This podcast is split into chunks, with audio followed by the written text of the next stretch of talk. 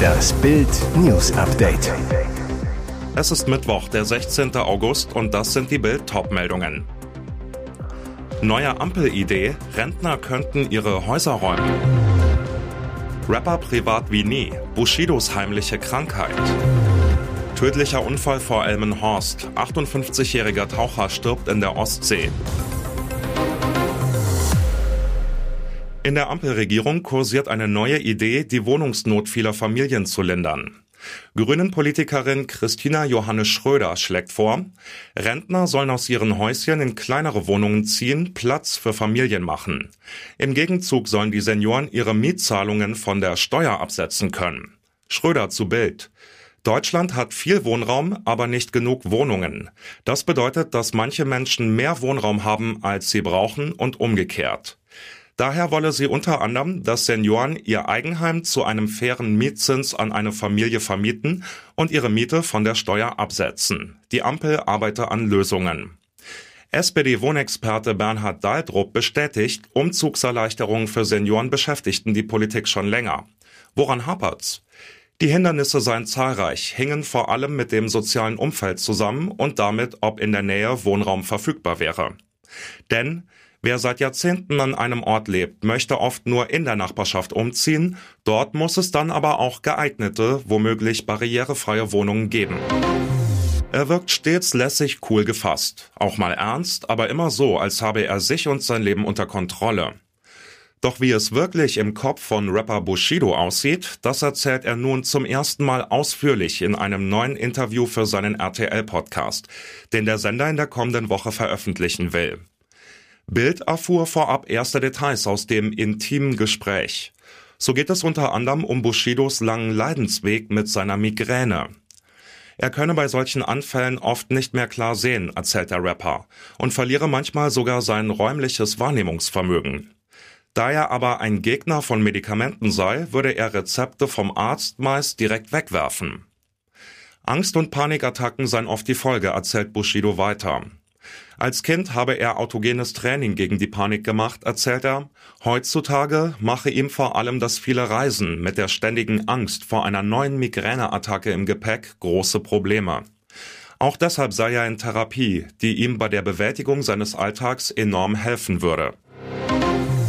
Bad Doberan in Mecklenburg-Vorpommern. Was als idyllischer Abend begann, endete in einer schrecklichen Tragödie. Ein Taucher stirbt in der Ostsee vor Elmhorst. Am Dienstag gegen 20 Uhr ging der Notruf beim Polizeipräsidium Rostock ein. Ein 58-jähriger Taucher wird seit anderthalb Stunden vermisst. Laut Anrufer wollte der Mann in der Ostsee ein neues Tauchgerät testen und sei noch nicht zurückgekehrt. Einsatzkräften der Feuerwehr, des Polizeipräsidiums Rostock, der Wasserschutzpolizei, Rettungsschwimmer und Rettungshubschrauber der Bundeswehr waren im Einsatz. Als die Rettungskräfte den Taucher fanden, war er nicht ansprechbar. Trotz sofortiger Reanimationsversuche verstarb der Mann noch vor Ort. Was genau im Wasser passiert ist, ist noch völlig unklar. Nach ersten Erkenntnissen handelte es sich um einen erfahrenen Taucher mit vielen Tauchgängen. Die Kriminalpolizei hat Ermittlungen eingeleitet. Kevin Volland kehrt zurück in die Bundesliga. Der Stürmer des AS Monaco ist bei Union Berlin im Anflug, soll 4 Millionen Euro Ablöse kosten. Sky vermeldete den Wechsel, auch Bild weiß, es stimmt. Der Champions League-Teilnehmer aus Berlin sichert sich die Dienste des Ex-Nationalspielers. Zuletzt hatte dieser in Frankreich gekickt, dort vergangenes Jahr in 17 Liga-Einsätzen drei Tore gemacht und drei vorbereitet. In der Bundesliga ist Volland ein alter Bekannter, spielte hier bereits für Hoffenheim und Bayer Leverkusen. 2020 verließ er die Werkself Gen Fürstentum, kostete damals 11 Millionen Euro. Bei Union soll der Linksfuß den Sturm weiter aufwerten, kann in der Hauptstadt Champions League spielen. Seine Karriere begann Gosen bei 1860 München, bevor er 2011 zur TSG Hoffenheim wechselte. Die starke Bundesliga-Bilanz seitdem 247 Spiele, 77 Tore und 62 Torvorlagen. Sein Debüt im DFB-Dress gab Volland 2014 im Test gegen Kamerun. Danach dürfte er unter anderem 2020 mit zur Europameisterschaft. Großer Schlag gegen Sozialbetrüger in Duisburg. Bei der morgendlichen Razzia im Stadtteil Friemersheim traf die Polizei 86 Menschen an, die in sechs heruntergekommenen Mehrfamilienhäusern nicht gemeldet waren. 27 dort gemeldete Bewohner leben dort nachweislich nicht. Sie fliegen aus dem Melderegister, können keine Sozialleistungen mehr abgreifen. Verblüffend, in der Tiefgarage unter den Häusern stehen einige Luxusautos, vor allem Mercedes und BMW. Insgesamt vier Autos wurden gestern abgeschleppt, die waren aber falsch geparkt. In der verdreckten Wohnanlage sind 430 Südosteuropäer gemeldet, die Geld vom Staat kassieren, darunter Familien mit bis zu zehn Kindern. Ein Beamter zu Bild. Hier leben hauptsächlich Roma aus Bulgarien und Rumänien, aber auch Ukrainer und andere Osteuropäer. 130 Polizisten sprangen morgens um sechs aus ihren Fahrzeugen, stürmten in die Häuser, sicherten sie nach allen Seiten ab. Der Verdacht, dass sich dort auch illegal nach Deutschland eingereiste Menschen aufhalten könnten, erhärtete sich schnell. Acht Bewohner konnten keine gültigen Papiere vorweisen, vier wurden festgenommen. Und jetzt weitere wichtige Meldungen des Tages vom Bild Newsdesk. Eine bayerische AfD-Stadträtin hat in einem Interview das Vorgehen der AfD mit dem der NSDAP im Jahr 1933 verglichen und ihren Austritt aus der Partei angekündigt. Um an die Macht zu kommen, nutzen sie die Schwächen der Demokratie, jener Demokratie, die sie abschaffen wollen. Das sagte Freier Lippold Eggen, AfD-Stadträtin in der bayerischen Stadt Bad Kissingen, der Saale Zeitung. Und weiter, das funktioniert wie 1933, genau so wurde auch die NSDAP groß. Die AfD tut das ohne Anstand. Ich muss es so deutlich sagen, denn wer schweigt, stimmt zu. Zu den Zielen der AfD sagte sie, die träumen von der Machtübernahme, zumindest aber vom Mitregieren. Der rechte Flügel nutze die Erschöpfung der Bevölkerung aus, die aus Frust heraus die AfD wähle. Diese Menschen hoffen auf ein Heilsversprechen. Jedoch, wenn die Rechten kommen, wird es noch schlimmer. Die halten sich nicht an Rechtsstaatlichkeit. Auf die Frage, ob die AfD verboten werden müsse, sagte Lippold Eggen, wenn das so weitergeht, bin ich dafür. Sie hofft, dass es noch mehr Anständige gebe, die aus der Partei austreten. Niemand braucht hinterher zu sagen, ich habe von nichts gewusst. Brisanter Bildungsvorstoß der Grünen Jugend in Niedersachsen. Sie will, dass künftig alle Schüler nach der vierten Klasse auf eine Gesamtschule gehen. Gymnasien, Real- und Hauptschulen soll es nicht mehr geben. Einheitsschule für alle stadtfreier Schulwahl. Die rot-grüne Landesregierung Niedersachsen solle bis 2027 die Weichen für die Abschaffung stellen, fordert der politische Nachwuchs. Felix Höttger, Landeschef der Grünen Jugend, begründet den Vorstoß mit einer immer wiederkehrenden gesellschaftlichen Spaltung. In kaum einem anderen Land Europas ist der eigene Abschluss so abhängig von dem der Eltern wie in Deutschland, meint Höttger. Das Versprechen vom sozialen Aufstieg durch Bildung bleibt eine naive Wunschvorstellung.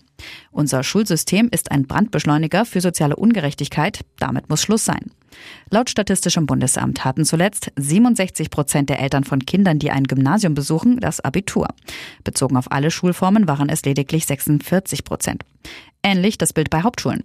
Eltern von Hauptschülern haben mit 42 Prozent ebenfalls oft selbst einen Hauptschulabschluss. Unter Experten ist umstritten, ob die Abschaffung von Gymnasien, Real- und Hauptschulen zu besseren Leistungen der Schüler führen würde. In fast 18 Monaten des russischen Angriffskriegs gegen die Ukraine hat das UN-Hochkommissariat für Menschenrechte den Tod von fast 10.000 Zivilisten registriert. Ein neuer Bericht von Dienstag nannte eine Zahl von 9.444 bestätigten Todesfällen unter Zivilpersonen. 16.940 Menschen seien verletzt worden.